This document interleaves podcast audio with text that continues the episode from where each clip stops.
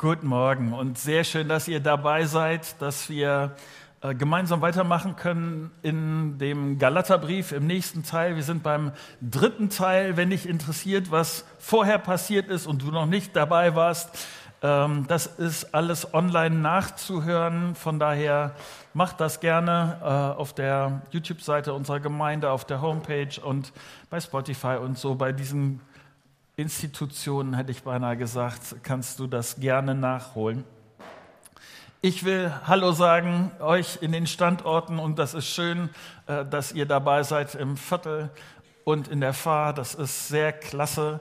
Und äh, wenn du online hier mit zuschaust, ich, ich sehe das, äh, ich muss euch das kurz sagen, ich, ich sehe das immer, weil das ist ja etwas, was wir neu eingeführt haben, dass man sich den Link für den Livestream, dass man den ähm, online holen muss, wenn man eine E-Mail schickt an Stream und dann unsere Gemeinde-E-Mail-Adresse, dann, dann kriegt man den automatisch zugeschickt und ich sehe dann äh, zwischendurch die Liste der Leute, die das dann gemacht haben.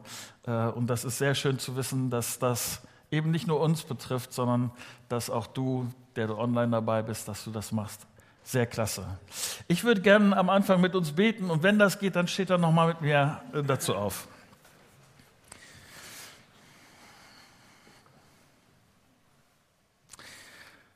Dein Wort ist klasse, lieber Vater, dass wir, äh, dass wir so ein zuverlässiges Wort von dir haben, dass es uns hilft, uns zu orientieren, dass es uns hilft, unser Leben zu gestalten. Danke dafür, dass wenn wir da jetzt weitermachen, wenn wir, wenn wir das lesen, dass wir wissen, dass das nicht nur Paulus kluge Gedanken gewesen sind, sondern dass du das so gewollt hast und dass du uns hilfst, dich besser zu verstehen. Und ich bitte dich darum, dass du mir hilfst, das gut zu erklären. Aber vor allen Dingen bitte ich dich, dass du zu unseren Herzen redest. Amen. Manche von euch äh, sind schon länger Christen, manche von euch noch gar nicht so lange. Und ich weiß nicht, ob du dich zurückerinnern kannst äh, an die ersten Momente deines Christseins oder deinen ersten Kontakt mit christlicher Gemeinde. Dann ist dir das vielleicht auch so gegangen. Christen haben an manchen Stellen ihre Eigenarten äh, Sachen, die speziell sind, die man sonst normalerweise in seinem Leben nicht kennt. Ich hab, weiß das noch von der Zeit, dass, dass jemand äh, hier zu uns in den Gottesdienst gekommen ist und gesagt hat, ich habe noch nie in meinem Leben, in meinem ganzen Leben gesungen. Ja, vielleicht im Stadion mitgegrölt, aber ob das Singen ist, ist nochmal die andere Sache. Aber das ist für mich etwas völlig Neues. Und lass mich das vorweg sagen, ich bin so dankbar, wenn Leute, die keine Christen sind, mir da immer wieder helfen, wenn sie nachfragen, wenn sie sich äußern, gerade bei Sachen, die ihnen irgendwie merkwürdig vorkommen. Mir hilft das sehr. Ein Beispiel. Ein Kollege erzählt mir neulich, Jemand hat ihn nach den Gottesdiensten angesprochen, gesagt, du, das ist, das ist ganz nett hier und ich interessiere mich auch für Religion, das ist spannend, aber manches, was die Christen tun, das verstehe ich nicht. Damit ich da nicht irgendwie in eine falsche Richtung denke, musst du mir das mal erklären mit den Christen.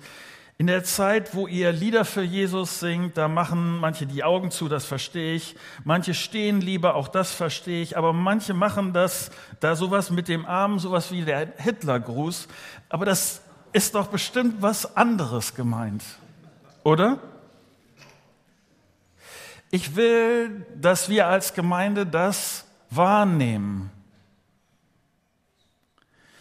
Die Leute, die sich mit Gemeinde auskennen, die Leute, die drin sind, die das gewohnt sind, da ist das überhaupt, also die denken nicht mehr darüber nach, wenn solche Sachen passieren. Ich kann das aber gut nachvollziehen, dass für manche, die das überhaupt nicht kennen, das christliches Verhalten da verwirrend sein kann. Und auch als Christen und Christen fragen mich manchmal, also gehört das, was ich jetzt bei den anderen sehe, gehört das zum Christsein dazu? Wieso machen das manche? Sind das irgendwie Spezialchristen, die das so machen? Sind die jetzt, weil sie das machen, sind die deshalb besonders christlich? Oder muss ich das auch machen? Und nicht, dass du mich falsch verstehst, das geht nicht nur um das Händeheben. Äh, manche fragen mich dann, muss ich vor dem Essen beten? Und wenn ich bete, muss ich dann auch die Worte benutzen, die ich da so von anderen höre, die sie im Gebet sind? Ich kann mich noch gut er, äh, erinnern an äh, Leute, die zu uns in den Gottesdienst gekommen sind, die mit Anzug und Schlips in den Gottesdienst gekommen sind und dann auf einmal mich gefragt haben, muss ich auch leger, so leger mich ankleiden, wie die anderen das machen? Muss ich auch eine Anbetungsplaylist haben, auch wenn ich nicht so auf Anbetungsmusik stehe? Viele Christen tanzen und tanzen nur so zurückhaltend und nicht irgendwie vorsichtiger und ich bin ein Wilder, darf ich das auch noch? Muss ich mir das abgewöhnen? Also wann bin ich im Christsein drin und wann bin ich beim Christsein draußen? Was gehört wirklich wesentlich zum Christsein? Was macht mich zu einem Christen und was nicht? Das ist eine Frage, glaube ich, die nicht nur damals die Galater beschäftigt hat, sondern heute ganz genauso relevant sind. Und ich will das deutlich machen, gleich bei dem, was wir nachdenken über diesen Text, aber ich will den Text zuerst vorlesen. Wir sind im zweiten Kapitel des Galaterbriefs und fangen bei Vers 1 an. Dann, Paulus erzählt das so gerade, wie äh, seine Entwicklung gewesen ist. Dann, 14 Jahre später, ging ich wieder nach Jerusalem hinauf. Diesmal war Barnabas dabei und ich nahm auch Titus mit der Grund für meine Reise war, dass Gott mir in einer Offenbarung eine entsprechende Weisung gegeben hatte. Ich legte der Gemeinde von Jerusalem das Evangelium vor, das ich unter den nichtjüdischen Völkern verkündige. Genauer gesagt, ich legte es den maßgebenden Leuten vor. Nur sie nahmen an der Besprechung teil, denn ich wollte sicher, sicherstellen, dass die Arbeit, die ich getan hatte und noch tun würde, nicht vergeblich war. Doch meine Sorge war unbegründet. Man versuchte nicht einmal meinen Begleiter Titus, der ja ein Grieche ist, zur Beschneidung zu zwingen. Allerdings mussten wir uns mit einigen falschen Brüdern auseinandersetzen, mit Eindringlingen, die sich bei uns eingeschlichen hatten und ausspionieren wollten, wie wir mit der Freiheit umgehen, die Jesus Christus uns gebracht hat. Ihr Ziel war, uns wieder zu Sklaven des Gesetzes zu machen. Aber wir haben ihnen nicht einen Augenblick nachgegeben und haben uns ihren Forderungen nicht gebeugt. Denn die Wahrheit, die uns mit dem Evangelium gegeben ist, soll, sollte euch unter allen Umständen erhalten bleiben. Zurück zu denen, die als maßgebenden Leute der Gemeinde galten. Es spielt für mich zwar keine Rolle, wie angesehen sie damals waren. Gott, Gott achtet nicht auf Rang und Namen, Trotzdem kam alles auf ihre Entscheidung an. Und die sah so aus, dass sie mir keinerlei Auflagen machten. Im Gegenteil, es war ihnen klar geworden, dass mir die Aufgabe anvertraut ist, das Evangelium denen zu bringen, die nicht beschnitten sind, ebenso wie Petrus den Auftrag hat, es denen zu bringen, die beschnitten sind. Denn derselbe Gott, der durch Petrus gewirkt und ihn als Apostel für die Beschnittenen bestätigt hat, hat auch durch mich gewirkt und hat mich als Apostel für die Nichtjuden bestätigt. Jakobus, Petrus und Johannes hatten also erkannt, welchen Auftrag Gott mir in seiner Gnade gegeben hat. Deshalb reichten sie, die als Säulen der Gemeinde galten, mir selbst und Barnabas die rechte Hand zum Zeichen der Gemeinschaft und zur Besiegelung folgender Übereinkunft. Während sie weiterhin unter den Beschnitten arbeiten wollten, sollte unser Arbeitsgebiet die nichtjüdische Welt sein. Das Einzige, worum sie uns baten, war, dass wir die Armen in der Gemeinde von Jerusalem nicht vergessen. Und ich habe alles getan, um dieser Bitte nachzukommen. Vielleicht denkst du an dieser Stelle, Marco, was, was ist das denn für eine wirre Geschichte, die hier, hier abläuft? Was kann ich denn jetzt heute damit anfangen mit der Geschichte von damals. Und ich möchte ganz kurz erklären, was da passiert, weil sonst, glaube ich, unklar ist, welche krasse Bedeutung das hat, was wir jetzt hier lesen. Also, 14 Jahre lang ist Paulus unterwegs und erzählt den Leuten von Jesus. Alles ist gut. Leute verstehen, Gott reicht mir die Hand. Gott liebt mich. Und damit ich mit meinem Schöpfer wieder okay bin, braucht es die Vergebung, die durch Jesus Christus äh, möglich geworden ist. Jesus hat sein Leben gegeben und dadurch ist meine, kann meine Beziehung zu Gott wieder in Ordnung kommen, wenn ich Jesus vertraue. Paulus gründet Gemeinden, weil immer mehr Menschen diese gute Nachricht von Jesus Christus glauben. Eines ist bei Paulus besonders, er redet mit Nichtjuden. Alle anderen bringen die Nachricht vom Tod und der Auferstehung von Jesus nur den Juden. Warum ist das so ein großes Ding? In Vers 3 erwähnt Paulus hier den Begriff Beschneidung. Und dabei geht es um die Ausgangsfrage. Du erinnerst dich vielleicht am Anfang. Die Frage ist nämlich, wann gehöre ich dazu? Wann bin ich drin? Wann bin ich Christ? Wann gehöre ich zur Familie Gottes und wann nicht? Was hat das mit der Beschneidung zu tun? Was hat es überhaupt mit dieser Beschneidung auf sich? Im Alten Testament ist Beschneidung das Zeichen dafür, dass ich drin bin, nämlich dass ich zum Volk Gottes gehöre. Das fängt, wenn du die Geschichte so liest, fängt das beim Urvater des Volkes Israel an, bei Abraham, und Gott sagt zu ihm, Beschneidung ist das äußere Zeichen dafür, dass ihr zu mir gehört dass ihr drin seid. Ihr betet keinen anderen Gott an, ihr dient keinem anderen Gott, ihr folgt keinem anderen Gott und die Beschneidung ist ein Zeichen, ich hätte beinahe gesagt, an den schwierigen Teil des Volkes, dass, dass du daran erinnert wirst, wenigstens jeden Tag einmal oder mehrmals, wenn du zur Toilette gehst, du, ihr gehört Gott. Okay. Am Anfang reden alle Jesus-Leute nur mit den Juden. Sie sind nicht zu den Römern, nicht zu den Griechen, nicht zu den Ägyptern, zu wem auch immer gegangen sind sie nicht. Das hatte Jesus aber ursprünglich anders gesagt. Matthäus 28 steht, Jesus trat auf sie, auf seine Jünger zu und sagte, mir ist alle Gemacht im Himmel und auf Erden gegeben, darum geht zu allen Völkern und macht die Menschen zu meinen Jüngern, tauft sie auf den Namen des Vaters, des Sohnes und des Heiligen Geistes und lehrt sie alles zu befolgen, was ich euch geboten habe. Und seid gewiss, ich bin jeden Tag bei euch bis zum Ende der Welt. Vielleicht kennst du das Problem auch ich denke, ich weiß, was Gott will. Ich denke, ich weiß, was Gott gesagt hat. Aber manchmal kosten diese Sachen Mühe, dass ich das äh, mich einsetzen müsste, dass es Energie kostet, das zu tun, was Jesus wirklich will. Und deshalb tue ich zuerst das Naheliegende, was mich nicht so viel Mühe kostet.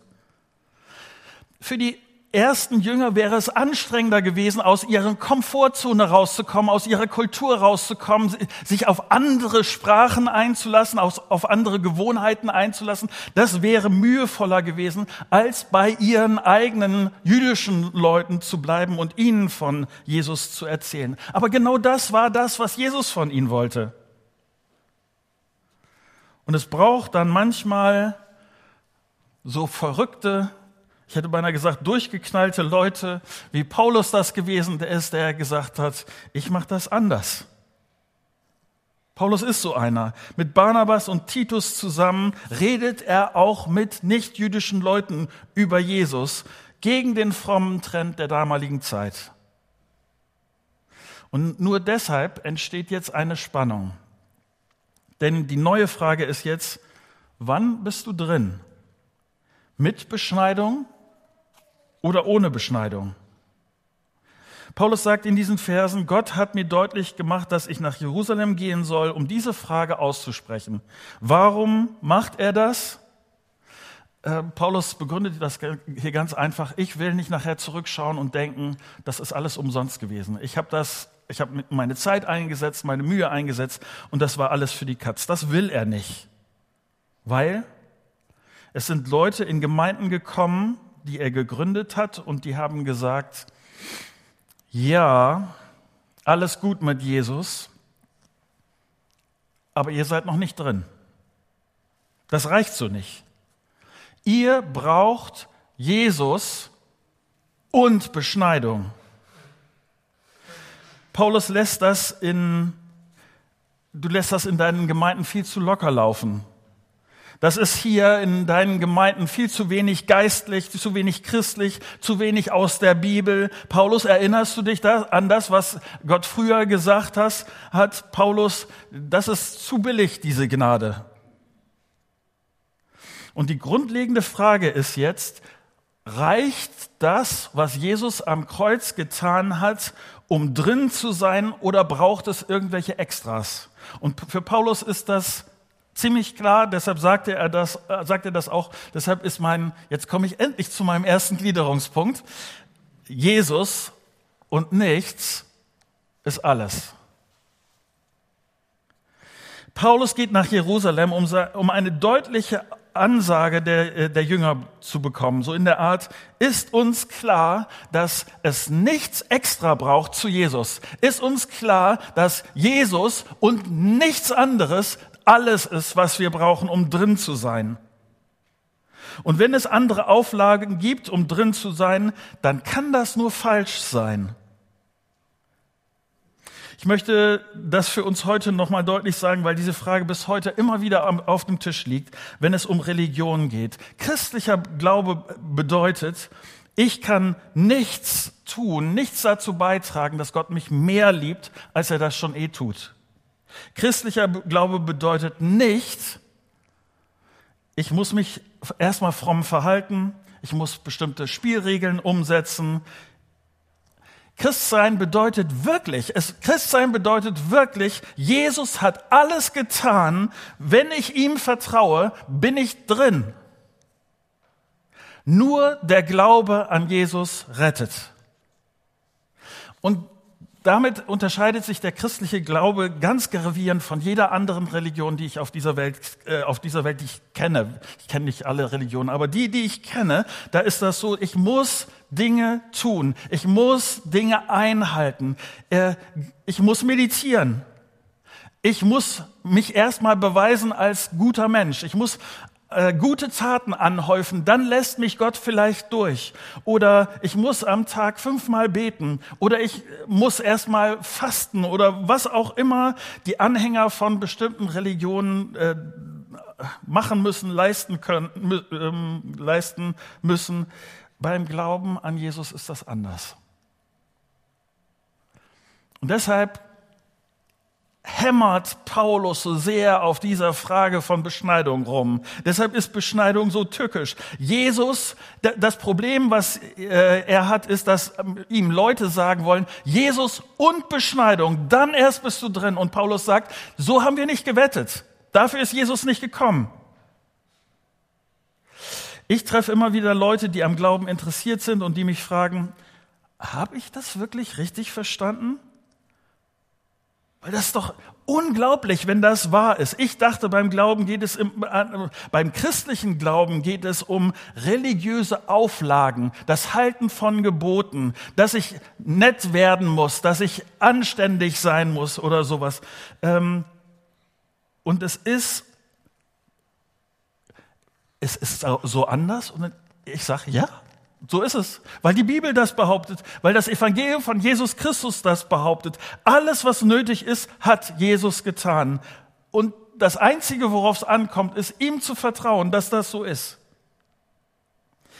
Ich treffe immer wieder Christen, die sagen wir, irgendeinen Fehler gemacht haben, irgendeine Schuld begangen haben, irgendwas falsch gelaufen ist äh, und die sich dann fragen, habe ich jetzt vor Gott gelust? Jetzt muss ich doch irgendwie eine Strafe äh, Gottes erwarten. Und dann fällt ihnen eine Packung Milch zu Boden und sie denken, siehst du, kleine Sünden bestraft der liebe Gott sofort. Wenn das wahr ist, dass Jesus alles ist, ich will nur kurz, dass du verstehst, zu Ende gedacht, was das bedeutet. Gott hat keinen Grund, dich mehr für irgendwas zu bestrafen, denn die Strafe liegt auf Jesus und es ist Du bist durch mit dieser Geschichte, weil du Jesus vertraust und er alles getan hat. Kurz zurück zum Text. Deshalb nimmt Paulus, deshalb nimmt er absichtlich Titus mit. Titus ist Grieche. Titus ist nicht beschnitten. Und das, was Paulus hier macht, das macht er so in der Art von, hier, mein Kumpel Titus, Jungs in, in Jerusalem, was machen wir jetzt mit, mit diesem Titus? Ihr, ihr seht, wir machen das nicht nur theoretisch, sondern auch ganz praktisch. Äh, ich finde, das ist ein sehr schlauer Zug von, von Paulus. Und jetzt wird deutlich, nämlich, wie einig sich die Jünger und Paulus sind. Jesus und nichts ist alles. In Vers 3 steht, Titus wurde nicht gezwungen, sich beschneiden zu lassen. Warum? Weil Jesus und nichts alles ist. Vers 6. Sie macht, Paulus sagt hier, sie macht mir keinerlei Auflagen. Das ist die gute Nachricht von Jesus. Jesus und nichts ist alles. Allein der Glaube an Jesus reicht aus. Titus muss nicht erst noch Jude werden. Und mir ist wichtig, dass du die Dynamik dieser Situation verstehst. Das, die entscheidende Frage ist, gibt es irgendwas, was wir tun müssen, damit Gott uns gnädig ist? Oder hat Jesus alles am Kreuz getan, was nötig ist, um mit Gott versöhnt zu sein? Müssen wir irgendwas tun, damit Gott uns annehmen kann und wir dann drin sind? Und hier wird klar, durch den Glauben an Jesus sind wir ohne irgendwelche Extras völlig von Gott angenommen. Und ich weiß nicht, wie es dir geht, aber das ist für viele eine ärgerliche Nachricht. Viele Leute schätzen viel mehr so eine Gebots- und Verbotsreligion dass ich was mit dazu beitragen kann, dass ich was leisten kann, dass ich nachher sagen kann, siehst du, Gott, ich bin bei Gott, weil ich habe da doch dieses und dieses vorzuweisen und Gott konnte gar nicht an mir vorbei, weil das habe ich doch ganz gut hingekriegt. Aber Christsein geht es nur um Glauben an Jesus, Vertrauen auf Jesus. Nichts kann ich beitragen und ich bin dankbar dafür, dass das so ist. Ich will uns in den restlichen Minuten aufmerksam machen, auf welche Auswirkungen das zusteuert. Mein zweiter Gedanke, Jesus und nicht alleine. Diese gute Nachricht von Jesus, das macht eine fröhliche Freiheit möglich und eine Vielfalt an Jesusleuten. Was meine ich damit? Ähm, die Konsequenz daraus, dass dass Jesus so im Mittelpunkt steht und er, er alles getan hat, ist, dass sehen wir auch hier in diesen Versen, dass, dass unterschiedlich, Unterschiede nicht nur möglich, sondern dass wir das auch mit den Unterschieden schätzen. Ich will nochmal Vers 7 und 8 vorlesen. Im Gegenteil steht hier in Vers 7, es war ihnen klar geworden, dass mir die Aufgabe anvertraut ist, das Evangelium denen zu bringen, die nicht beschnitten sind. Genauso wie Petrus den Auftrag hat, es denen zu bringen, die beschnitten sind. Denn derselbe Gott, der durch Petrus gewirkt und ihn als Apostel für die Beschnittenen bestätigt hat, hat auch durch mich gewirkt und hat mich als Apostel für die Nichtjuden bestätigt. Zwei Leute, Paulus und Petrus an unterschiedlichen Aufgaben, in einer ganz unterschiedlichen Persönlichkeit, mit einer unterschiedlichen Art, mit unterschiedlichem Interesse und vereint zusammen im Glauben an Jesus in einem gemeinsamen Jesus-Team. Es gibt unterschiedliche Möglichkeiten, die Ansagen Jesu zu äh, leben und umzusetzen. Gott begabt unterschiedlich und das ist prima. Das Entscheidende ist nicht, ob wir alle gleich sind. Wir sind es nämlich nicht. Und ich komme da gleich noch zu. Das Entscheidende ist, dass wir uns in Jesus einig sind. Wenn du dir Christusgemeinde anguckst, und ich habe angefangen mal ein bisschen durchzuzählen, dann sind wir aus sehr, sehr unterschiedlichen Kulturen. Ich bin auf über 20 unterschiedliche Her Herkunftsländer gekommen. Wir mögen unterschiedliches Essen, unterschiedliche Musik. Wir, wir, wählen unterschiedliche Parteien. Wir tragen unterschiedliche Klamotten. Wir erziehen unsere Kinder unterschiedlich. Was und so weiter und so weiter. Und weil Jesus im Kern der Punkt unseres Glaubens ist, der Ausgangspunkt für alles, dann deshalb dürfen diese Unterschiede auch sein. Vielleicht schätzen wir sogar den einen oder anderen Unterschied. Oder diese Unterschiede machen sogar Spaß. Christliche Gemeinde ist deshalb vielfältig. Gemeinde, Christusgemeinde, Gemeinde Jesu grundsätzlich muss nicht uniform sein. Und was für eine Chance ist das? Wenn ich das Evangelium von Jesus verstehe, dann lieben wir Leute, die anders sind. Einfach weil Jesus sie liebt. Das ist der Ausgangspunkt. Vielleicht ist es für dich anders, aber von mir, von meiner Persönlichkeit, von, ich glaube, das geht aber auch vielen anderen Leuten zu, dass wir dazu neigen, Menschen zu lieben, die so ähnlich sind wie, wie wir die ähnliche Interessen haben, die ähnliche Persönlichkeitsstruktur haben. Und das Spannende ist, wenn Jesus mich prägt, in, in mir wirkt, dann geht da auf einmal eine Tür auf, die viel, also da, da wird ganz anderes möglich, weil ich weiß, auch wenn derjenige so anders ist, er liebt den gleichen, sie liebt den gleichen Jesus. Und das verbindet uns in einer Art und Weise wie alles andere nicht. Da können wir unterschiedlich sein und alles ist gut. Das zweite ist, wir betonen dabei eine Einheit, die ohne Jesus nicht möglich wäre. Nochmal Vers 9. Jakobus, Petrus und Johannes hatten also erkannt, welchen Auftrag Gott mir in seiner Gnade gegeben hat. Deshalb reichten sie die als die Säulen der Gemeinde galten, mir selbst und Barnabas die rechte Hand zum Zeichen der Gemeinschaft und zur Besiegelung folgender Übereinkunft. Während sie weiterhin unter den Beschnittenen arbeiten wollten, sollten unser Arbeitsgebiet die nicht-jüdische Welt sein. Sie sind unterschiedlich und sie reichen sich die Hände.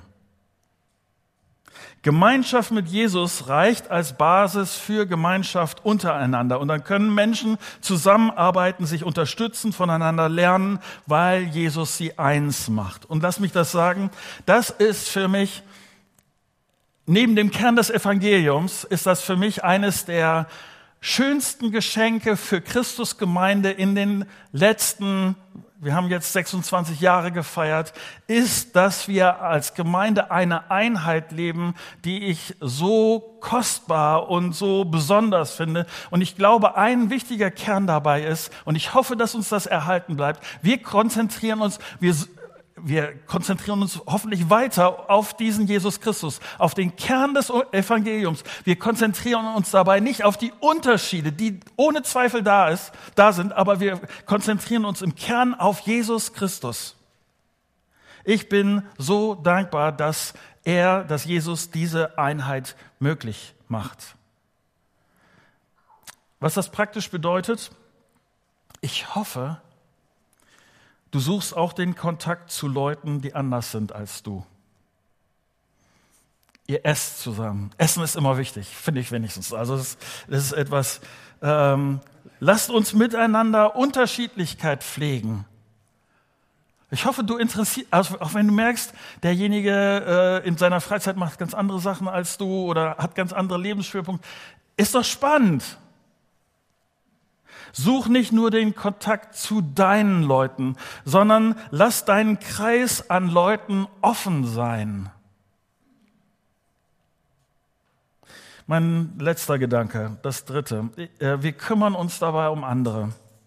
Vers 10 steht, das Einzige, worum sie uns baten, war, dass wir die Armen in der Gemeinde von Jerusalem nicht vergessen. Und ich habe alles getan, um dieser Bitte nachzukommen. Die Einheit in Unterschiedlichkeit ging so weit, dass sie sich finanziell unterstützt haben. Als Christusgemeinde ist uns wichtig, mit anderen zu teilen. Ich habe heute Morgen Zeitung gelesen, Digitalzeitung gelesen äh, und einen Artikel über die zunehmende Zahl der Drogentoten in Deutschland. Ich hoffe, dass das etwas ist, was wir von Herzen, weiterhin von Herzen gerne tun, dass wir in unseren Gottesdiensten regelmäßig für die christliche Drogenarbeit hier in Bremen sammeln. Weil das für mich ein praktisches Umsetzen ist von dem, was die ersten Christen auch getan haben. Gesehen haben, welche Leute in Not sind. Gesehen haben, wo Bedarf ist, wo, äh, wo dringend Unterstützung möglich war. Für die ersten Christen außerhalb von Jerusalem war deutlich, die Leute in Jerusalem hatten Schwierigkeiten und deshalb haben sie sich finanziell beteiligt an dieser ersten Gemeinde. Für uns ist das, dass wir Projekte haben, für die wir, du wirst das mitkriegen in unseren Gottesdiensten, regelmäßig geben, um es weiterzugeben, äh, ne, nehmen, um, weiter, um es weiterzugeben. Das ist das, wenn Jesus unser Zentrum ist, ist das, was den Unterschied macht, an andere zu denken, das genauso wie die ersten Christen das getan haben. Ich will das an dieser Stelle schon mal sagen. Gleich ist unser Gottesdienst zu Ende. Wir hören noch ein Stück Musik und äh, das ist so ein Moment, den Gedanken noch ein bisschen zu Ende zu denken.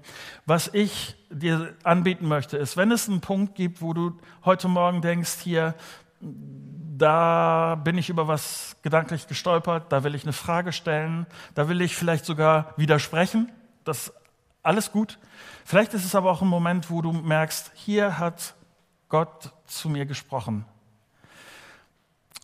Ich sage das immer mal wieder, aber ich, ich meine das wirklich ernst. Die, die große Gefahr ist, dass gleich die schöne Gemeinschaft, die unten ist beim Kaffee und was auch immer, dass, dass die äh, verdeckt das, was Gott in dir an guten Gedanken angeregt hat. Und ich will dir einfach nur anbieten, wenn du denkst, ich brauche jemanden, der mit mir betet, jemanden, mit dem ich darüber rede, mach das gerne. Ich bleibe noch einen Moment hier, ein, zwei andere Leute bleiben noch einen Moment hier. Äh, lass uns gerne darüber äh, äh, nachdenken, reden, äh, miteinander beten. Das ist ein Moment Gottes vielleicht für dich. Soweit.